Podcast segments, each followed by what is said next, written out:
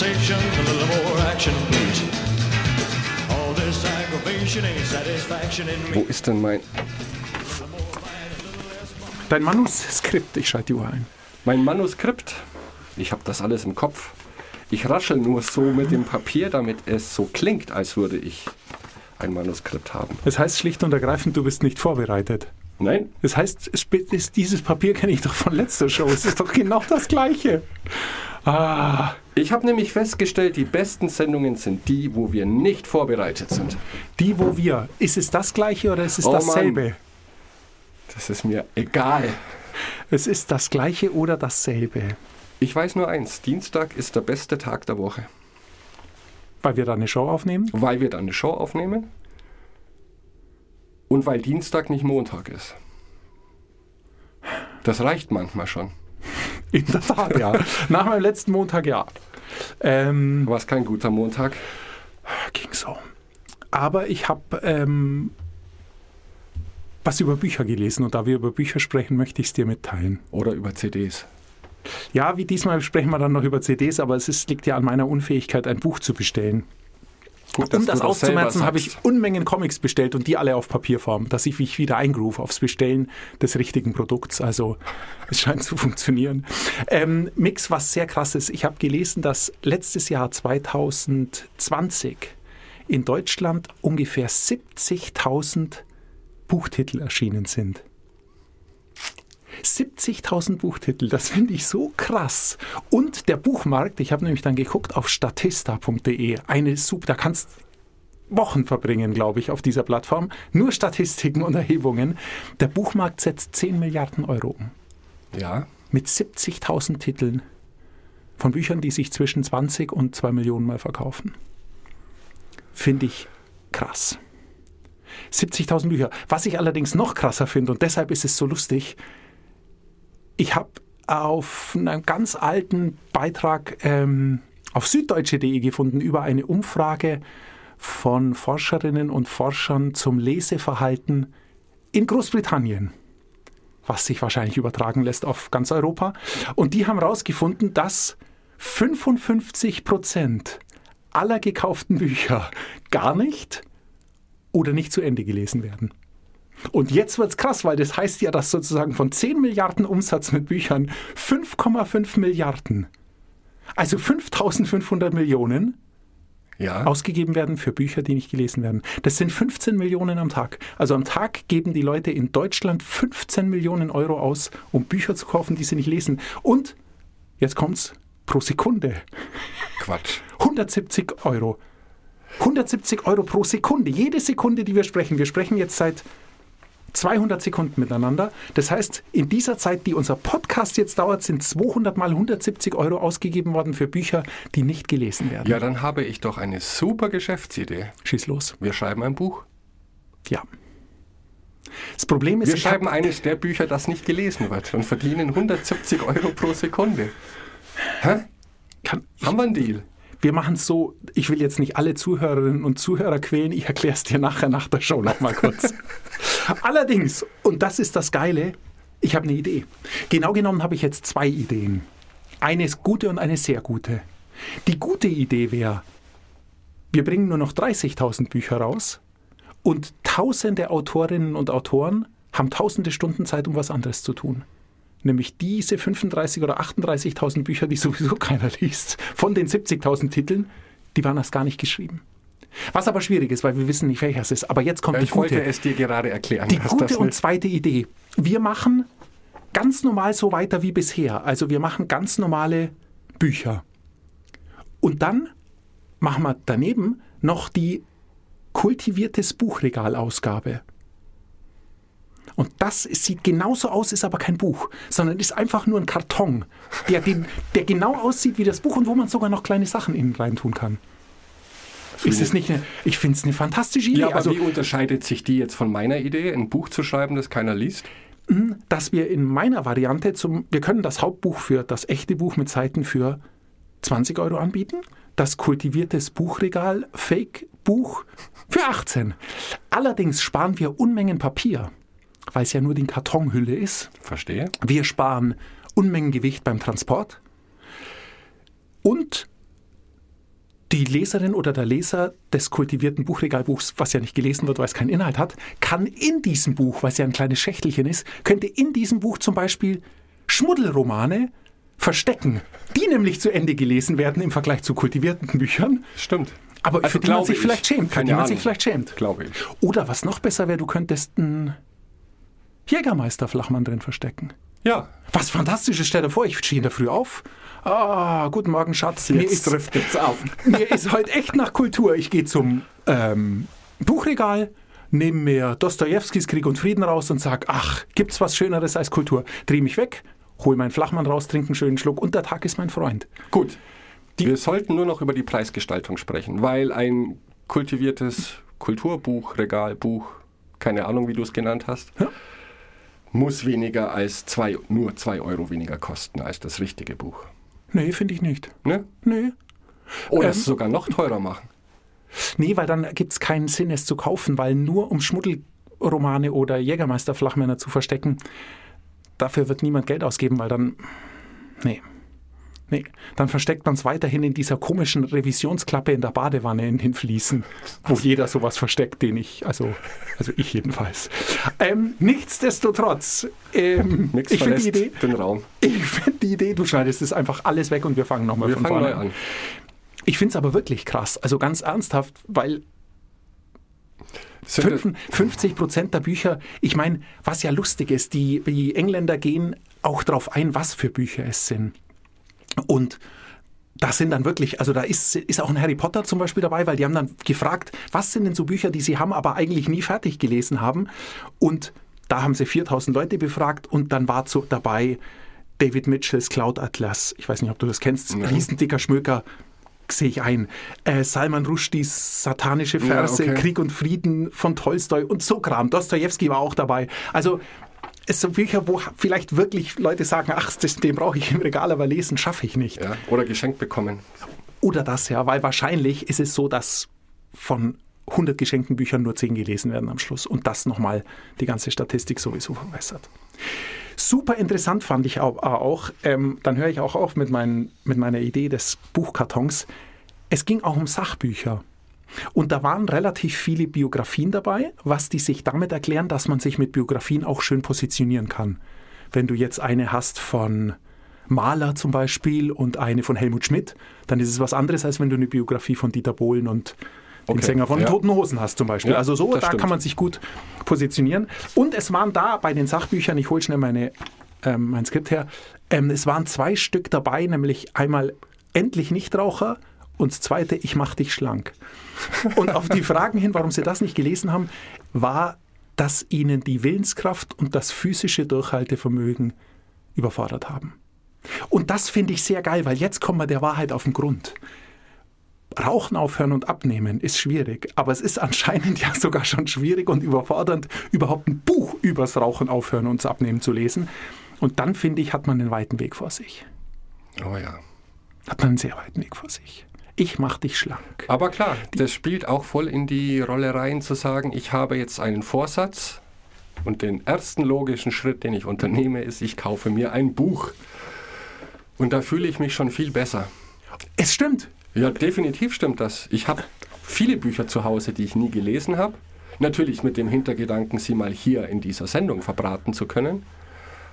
Aber Getting Things Done von David Allen, das habe ich lange nicht gelesen. Okay, warum denn nicht? Weil es so dick ist. Es ist nicht dick, es hat 300 Seiten. Nein, es es ist gibt schon keine dicker. dünneren Bücher. Doch, doch. Lustiges Taschenbuch hat sogar 300 Seiten. Ja. Aber ich weiß, was bei mir dahinter steckte. Ich wusste, ich brauche irgendein System, damit das alles nicht so verwubbelt ist. Und der Buchtitel ist brillant, Getting Things Done, das wollte ich. Aber anscheinend zu dem Zeitpunkt, wo ich es gekauft habe, noch nicht intensiv genug. Da war der Schmerz noch nicht so groß, dass ich es tatsächlich gelesen habe. Und seitdem liebe ich es. Oder mal, also ganz ernsthaft anders gefragt, war die Befriedigung durch das Besitzen des Ja, Buches natürlich. als erster Schritt schon so groß, dass du Immens. nichts mehr unternommen hast Ja. erstmal? Was auch eigentlich ganz lässig ist, weil es könnte erklären, wieso jemand Buch übers Rauchen aufhören kauft, aber es dann nicht liest, weil es ihm zu anstrengend ist. Ja, du, wir haben vor zwei Sendungen, glaube ich, drüber gesprochen. Die, dieser, dieses Unterbewusstsein, das uns vorgaukelt, nur weil wir etwas theoretisch könnten, haben wir es schon gemacht. Der schlägt jetzt hier auch voll zu Buche. Also wenn ich bei McDonald's Salat kaufen könnte, mache ich es nicht, weil ich es ja könnte. Ja, Und unser Gehirn spielt uns so viele Tricks, dass wir schon glauben, wir hätten die Aktion getan. Obwohl noch gar nichts passiert ist. Das ist ja wie To-Do-Listen schreiben. Allein 20 Dinge auf eine To-Do-Liste zu schreiben, ist schon so befriedigend, obwohl noch gar nichts passiert ist, dass viele dann aufhören. ja, es ist das Verhängnis am Planen ist, dass Ja. man sich auch tot planen kann. Äh, Da Genau. hast du wohl absolut recht. Natürlich habe ich recht. Dafür bin ich ja hier. Okay, wie gesagt, bis jetzt schneiden wir alles raus und fangen nochmal neu an. Hallo Mix, es geht um die Pepperoni-Strategie. Stimmt, da Ähm, war was. Professor Dr. Jens Weidner, Kriminologe. Hast du dich bei der Uni Hagen eingeschrieben, um Kriminologe zu werden? Habe ich dich überzeugt in der letzten Sendung, dass es ein Berufsbild ist, das zu dir passt? Angefordert. Okay. Das reicht ja. Das reicht schon mal. Du kannst es ja zur Hälfte lesen und dann ins Buchregal stellen. Einverstanden? Genau, weil ich könnte ja theoretisch ein Studium beginnen. Verstehe. Ähm, Und ja, ich wollte ja fieser werden, gell? Aggression, genau. Wir sprechen über Aggression. Die Pepperoni-Strategie. 80% süßer Paprika, 20% Pepperoni. Bist du krasser geworden in der letzten Woche? Ich hab's probiert, aber das waren ganz schlimme fünf Minuten. Okay, ich merke schon, du hast alles gegeben. Nein, ich selber habe es noch nicht versucht. Weil du hast mir bestätigt, dass ich schon ein ziemlich fieser Typ bin. Aber es hat mich nicht losgelassen, denn unterm Strich glaube ich, da ist ganz viel Wahrheit dran. Ähm, und trägt auch zum Thema Produktivität bei. Äh, ein bisschen mehr verstehe mich jetzt nicht falsch, vielleicht die Ellenbogen ausfahren, aber nicht in der Hinsicht zu sagen, ich gehe über Leichen und ich setze meinen Willen zu 100% durch, sondern sich mehr auf die Hinterbeine stellen, eine Meinung haben, eine Meinung vertreten und das durchziehen. Und ich glaube, wenn wir das alle vielleicht öfter befolgen würden, kämen wir alle mit unseren Vorhaben erheblich besser voran, als wenn wir doch immer versuchen würden, alle zu befriedigen. Denn dieses Bedürfnis steckt, glaube ich, schon in den meisten Menschen. Allen, allen gerecht zu werden oder allen zu gefallen. Oder also jetzt keine Konflikte heraufzubeschwören und lieber mal sich selber hinten anzustellen und zu sagen, ja klar, gut, natürlich helfe ich dir. Wohl wissend, dass das eigentlich nicht gut ist für dich. Und da sind wir schnell beim Egoisten. Ich störe mich nur an dem Begriff Ellbogen, Ja, den du sehr gezielt verwendet hast. Aber ich eben- sagte aber gleichzeitig, verstehe mich nicht falsch, weil mir spontan nichts Besseres eingefallen ist. Aber du weißt, worum es mir geht, weil Ja. wenn du den Ellenbogen ausfährst, kriegt ihn jemand anderer ab. Ja, und das stört mich. Also Ja. eigene Interessen vertreten, okay, aber immer mit dem Blick auf die, ich will jetzt nicht sagen Gesamtharmonie, weil dann sind wir genau wieder auf dem Kuschelkurs, den wir ja nicht wollen. Aber eben ohne Leute zu verprellen, weil du brauchst Alliierte. Immer. Immer. Ja. Ich habe da einen sehr interessanten Artikel gelesen, weil, wie gesagt, das hat mich nicht losgelassen und ich erkenne da schon eine Schwachstelle an mir, ähm, dass ich mich, das klingt jetzt auch blöd, wie soll ich das ausdrücken, zu oft hinten anstelle und mich von anderen oder den Vorhaben, den Wünschen anderer zu leicht aus der Bahn werfen lasse formuliere ich mal so, das trifft es wohl am besten.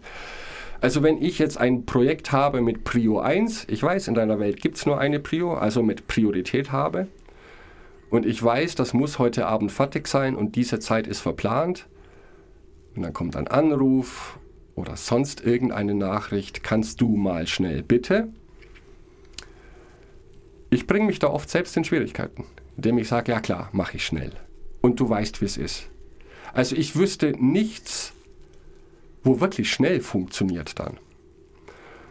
Und dann habe ich im Internet begonnen zu recherchieren und bin über einen sehr interessanten Artikel von Mark, Manson gestoßen. Mark Manson ist ein Autor, der sehr berühmt geworden ist vor einigen Jahren. Der hat das Buch geschrieben, Die subtile Art des, des darauf The Subtle Art of Not Giving a Fuck. Ja, das kenne ich. Genau. Und der Artikel heißt auf Englisch Why Being an Asshole Can Be a Valuable Life Skill. Also warum es manchmal ganz positiv ist, Arschloch zu sein. Aber er schränkt das dann auch wieder ein. Er spricht von einem, wir sollten ethische Arschlöcher sein. Da macht dann Spagat, hey du liebe Güte, ich hör's knacksen. Naja, der Artikel beginnt ganz interessant, weil jetzt kann ich doch rascheln, ich habe hier mein Manuskript. Also es geht um Psychologie. Und Psychologie ist ja ein schwieriges Feld, wo es sehr selten ist, dass du wirklich harte Fakten bekommst, weil du natürlich immer mit Menschen zu tun hast und nie genau weißt. Auch bei Tausenden von Befragungen bekommst du die Antwort. Ja? Und vor 85 Jahren haben zwei Forscher begonnen, nämlich Gordon Alport und Henry Ottbert, wollten herausfinden, was Persönlichkeit ist. Also sie wollten menschliches Verhalten studieren und hatten die Idee, es gibt bestimmte Persönlichkeiten, die auch über verschiedene Zeit, Zeiträume hinweg und verschiedene äußere Umstände hinweg gleich sind. Das war 1936. Was haben sie also gemacht?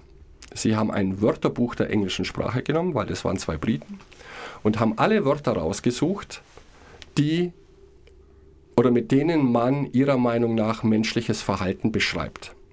Weil sie wussten nicht, wo sie beginnen sollten. Und ihre Idee war, wenn es ein Wort dafür gibt, dann existiert das wahrscheinlich auch in der Realität. Ich glaube, damals gab es das Wort Einhorn noch nicht, sonst hätten die nicht ihre Reise begonnen.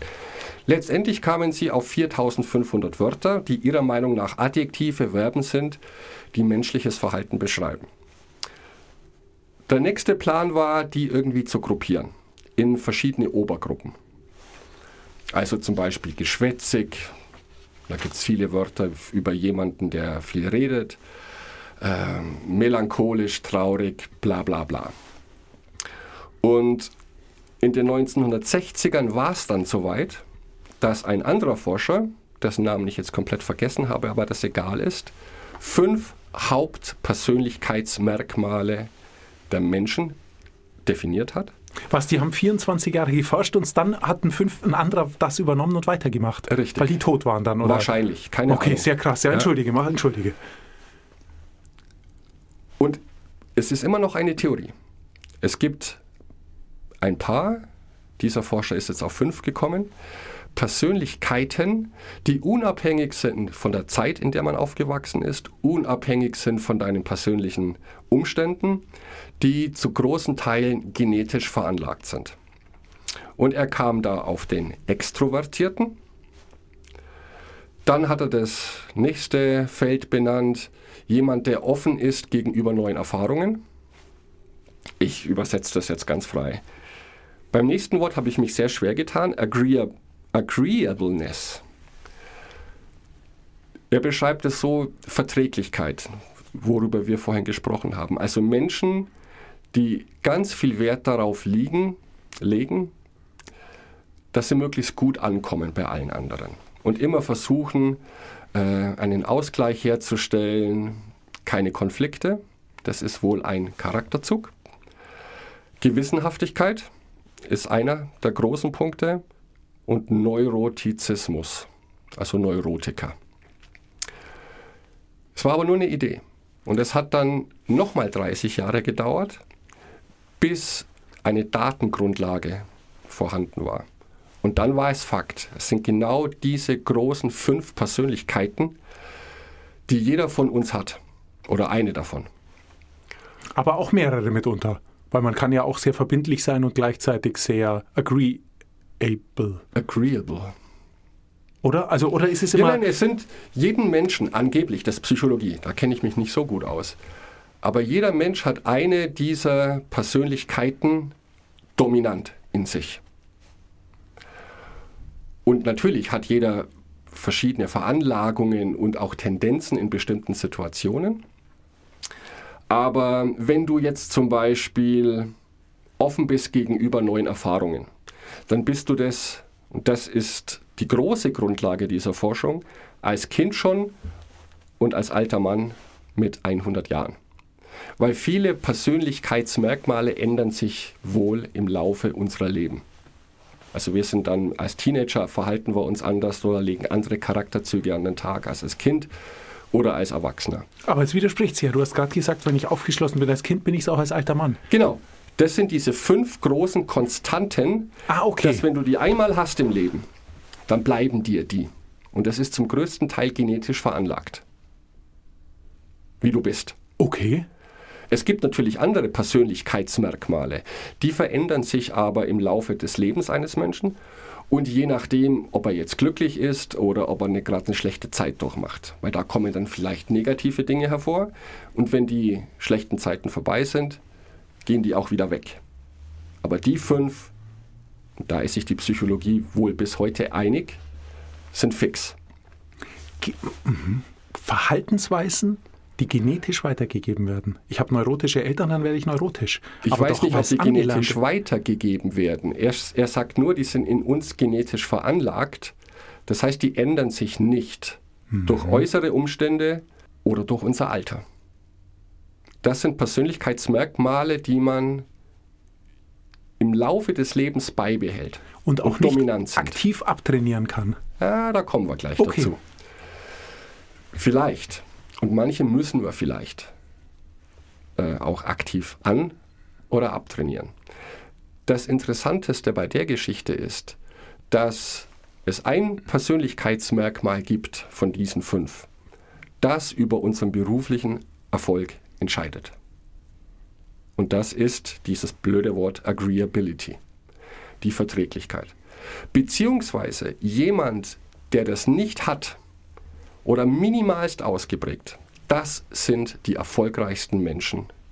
Nicht nur im Berufsleben, sondern auch im Privatleben. Man könnte jetzt überspitzt sagen, Arschlöcher verdienen einfach mehr Geld und Arschlöcher kommen an die Macht. Und er definiert jetzt Arschloch aber nicht als negativ, wenn man ein ethisches Arschloch ist, sondern Arschloch bedeutet für ihn, in dem Zusammenhang mit dieser Forschung, du darfst keine Angst davor haben, anderen Menschen auf den Schlips zu treten. Und du darfst keine Angst davor haben, Konflikte heraufzubeschwören mit deinem Verhalten und mit deinen Aussagen. Das funktioniert aber nur dann, wenn du ein ethisch-moralisches Grundgerüst darum hast.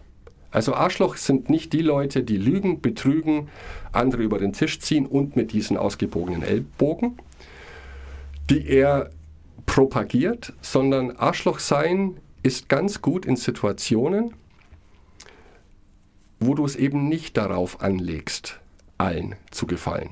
Und das ist ein positiver Charakterzug, der zum Erfolg führen kann. Kann. Weil man da, glaube ich, sehr stark unterscheiden muss. Ich grätsch nur ganz kurz rein. Ich merke, du, du, du hast ein super spannendes Thema, auch wenn wir jetzt einen äh, Professor Dr. Jens Weidner ein klein wenig zurückstellen müssen. Aber ich stimme einfach nur halb zu, weil ich genau in so einem Kontext, Arbeitskontext stecke. Ja?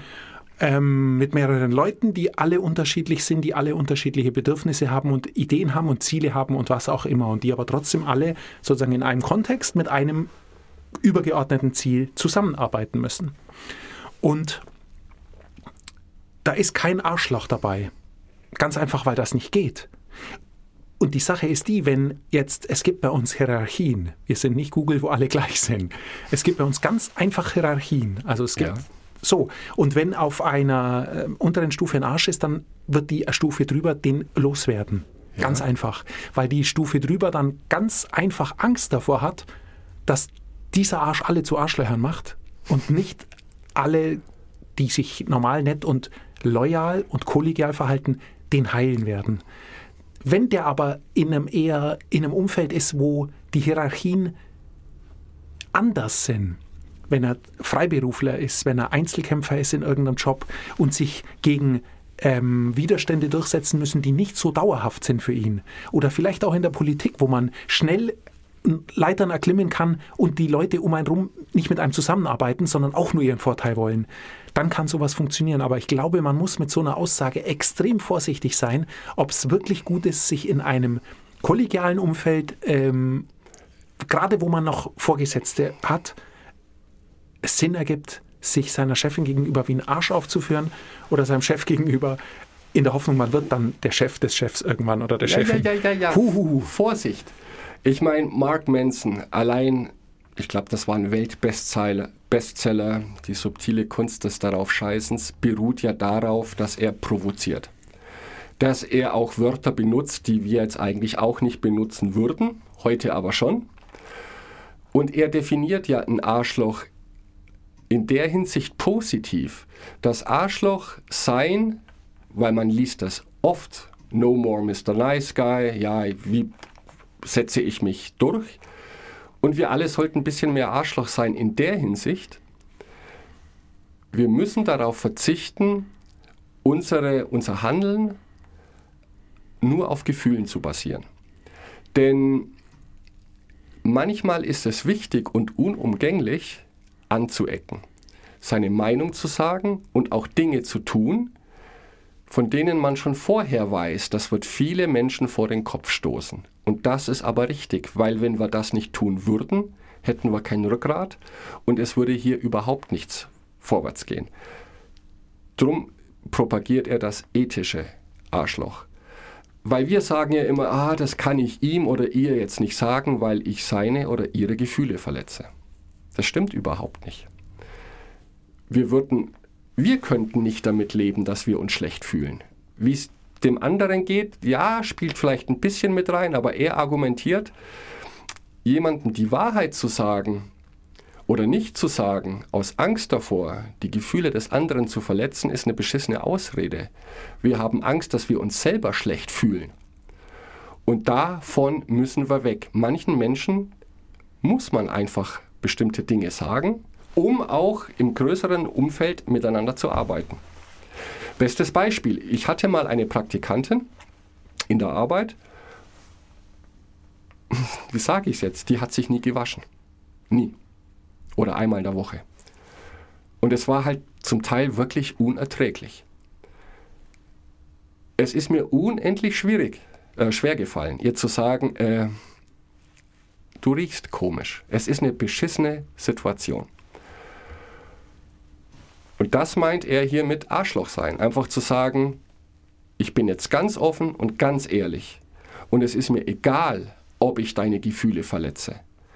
Aber ich kann diese Situation nur lösen, wenn ich es anspreche. Das ist ein bisschen was anderes, als du vielleicht interpretiert hast. Ich fühle mich jetzt auf wie ein Arschloch. Ja, es ist was ganz anderes und du packst Ja. dann einen sehr großen Hammer aus, weil wenn man jetzt in sich geht, was ich jetzt tue, dann ähm, erwische ich mich dabei, dass ich in diesen Situationen schon sehr oft war. Ja? Ich fühle mich nicht schlecht, wenn ich dir die Glühbirne rausdrehe. Das muss hin und wieder einfach sein, dass du im Dunkeln sitzt. Da fühle ich mich gut, weil ich weiß, du fühlst dich schlecht. Aber Ja. genau so Situationen, ähm, Hygieneverhalten von Kollegen, mit denen man eng im Ja. wahrsten Sinne des Wortes zusammenarbeiten muss, ähm, da treibt einen genau das um, dass man zwar denkt, ich will den nicht verletzen, aber in Wirklichkeit hat man nur Schiss. Sich selber schlecht zu fühlen. Genau. Weil, Weil wie, was denkt der andere dann und wie Genau. fühlt er sich mit der Situation und wie soll er damit umgehen Richtig. und ist ja nicht bös gemeint vielleicht. Ja, kannst all dieser Blödsinn, hey, krass. Du Und kannst ich dich darauf einstellen, ich werde fies bis zum nächsten Mal. Wow. Nein, Nix. es hat nichts mit Fiessein zu tun, aber das ist auch das, ich habe sein Buch gelesen und ich finde das auch brillant. Ähm, Ich weiß nur nicht, inwieweit wir alle dazu in der Lage sind, das tatsächlich durchzuziehen. Ich weiß nicht mal, ob er das selbst tut. Aber diese hundertprozentige Ehrlichkeit, wenn sie zu einem gemeinsamen positiven Erfolg beitragen kann.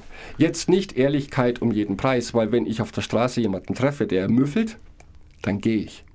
Ja, ja. Aber wenn sich jetzt in meinem Büro an meinen Schreibtisch jemand setzt, der extrem müffelt und das über Wochen, Monate hin, ich muss die Situation lösen. Und das ist eine unangenehme Situation, aber wir haben Angst davor, dass wir das einfach umdrehen. Wie kommt es jetzt bei dem oder der an? und dann stehe ich ja blöd da. Aber das muss dir egal sein. Einfach drüber stehen und durchziehen. Also Mix, ähm, das ist jetzt echt mal wieder der Hack der Woche. Es ist der Hack der Woche. Ich würde fast den Professor Dr. Jens Weidner nochmal eine Sendung aufschieben, ähm, weil da habe ich was Gerne. dazu zu sagen. Ja. Aber wir sind durch. Es sind 30 Minuten. Wir müssen Schluss machen. Ähm, wir nehmen es ja genau mit unserer Zeit. Finde ich aber richtig gut. Da muss ich nochmal drüber nachdenken. Ja, tu das. Es ist schwierig. Sehr krass. Da erwische ich mich, also da kommen viele, poppen viele Situationen auf, in denen ich mich erwische. Äh, Ich glaube, ich kann da nächste Woche noch was oben drauflegen. Super. Lass uns diese Woche super ehrlich sein. Wir sind super ehrlich. Immer, zu 100 Prozent. Bis zum nächsten Mal. Ciao. Ähm, noch ganz kurz, ich habe gerechnet. Ich habe gerechnet, ich muss es dir noch schnell erzählen. Ein durchschnittliches Buch kostet 20 Euro und wiegt 500 Gramm. Okay? Okay. Es waren für 10 Milliarden Euro Bücher gekauft. Das heißt, wenn ich davon 55 Prozent nehme, dann habe ich 140.000 Tonnen Papier, die für Bücher verschwendet werden, die nicht gelesen werden. Ich bin immer noch bei meinem Thema. Es ist krass. Und jetzt muss jetzt geht, lass uns weitergehen. Du hast noch eine Minute Zeit. Kannst dir alles wegschneiden. Muss sich ja keiner anhören. Ich habe alle Zeit Welt. Um ein Kilo Papier herzustellen, braucht man 2,2 Kilo Baum. Hä? Okay. Ein Baum, der einen Durchmesser von 60 Zentimeter hat, was echt viel ist, zwei DIN A4 Blätter übereinander, wiegt zwei Tonnen. Das heißt, allein in Deutschland werden jährlich 150 oder 160.000 Bäume gefällt für Bücher, die keiner liest. Nur in Deutschland jedes Jahr 160.000 Bücher, die einen Stammdurchmesser von 60 Zentimeter haben. Die Kacke muss auf den LKW, da waren hektoliterweise Benzin verfahren, Ja, dass die von A nach B, die Druckereien, die, es ist Wahn, Wahn, Wahnsinn. Ich will das nicht auf Europa oder Amerika oder die Welt hochrechnen. Wir holzen jedes Jahr den, wahrscheinlich eine Fläche von Bayern ab an Bäumen für Bücher, die keiner liest. Aber was ist die Lösung?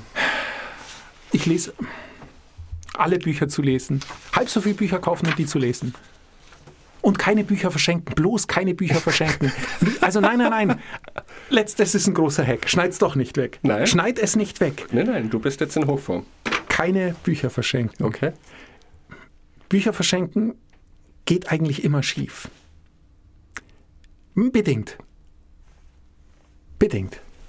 Ähm, Du, sagen wir mal so, Bücher verschenken ist ein extrem intimer Akt. ja, grundsätzlich Kultur jemand anderem, ich will jetzt nicht sagen aufzuoktroyieren, aber jemand in einen, seinen eigenen Kulturkreis einzuführen oder einzubeziehen, was man tut, wenn man ein Buch verschenkt, weil man ja dann sein eigenes Kulturinteresse einem anderen weitergibt oder wenn man einem eine Konzertkarte schenkt oder irgendwas.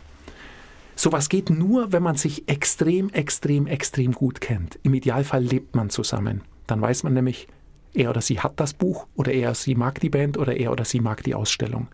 Weil man sich Ja. dann seit 30 Jahren kennt und verheiratet ist. Im Idealfall. Sonst nicht.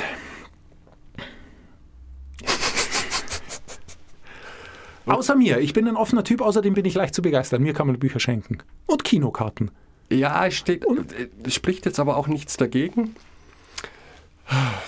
Wie soll ich es ausdrücken? Zu sagen, mich fasziniert das momentan sehr. Egal. Film, Buch, Konzert. Wenn du Lust hast, probier's mal aus. Wenn du Lust hast, probier's mal aus. Ist was ganz anderes als hier hast eine Karte morgen Abend gehen wir ins Kino zusammen. Das ist was ganz anderes. Ja, natürlich, das würde ich auch nie tun, weil ich mag sowieso, wenn ich ins Kino gehe allein. Alles andere ist ja Wahnsinn. Du bist ein komischer Typ, hey. Ich sag's ja, du bist zu krass. Deswegen- 154.000 Bäume, ich fass es nicht, echt. Ah, ich pflanze einen Baum. Ich wir bin machen jetzt, komischer Typ. wir Ich- pflanzen jetzt einen Baum und bestellen ein Buch ab, das wir bestellen. Ich bestelle, ich schicke jetzt ein Buch zurück. Schick ein Buch zurück, die sollen einen Baum draus machen. Genau. Die Ja. sollen es einfach wieder zu einem Baum machen. Ich schreibe eine Brandmail. Super. Nix, Einen- ich muss los. Du kannst allein weitermachen. Ich pflanze jetzt einen Baum. Jetzt reicht's. So, jetzt ist er weg. Jetzt kann ich weitermachen. Nein, ich höre jetzt auf. Ciao.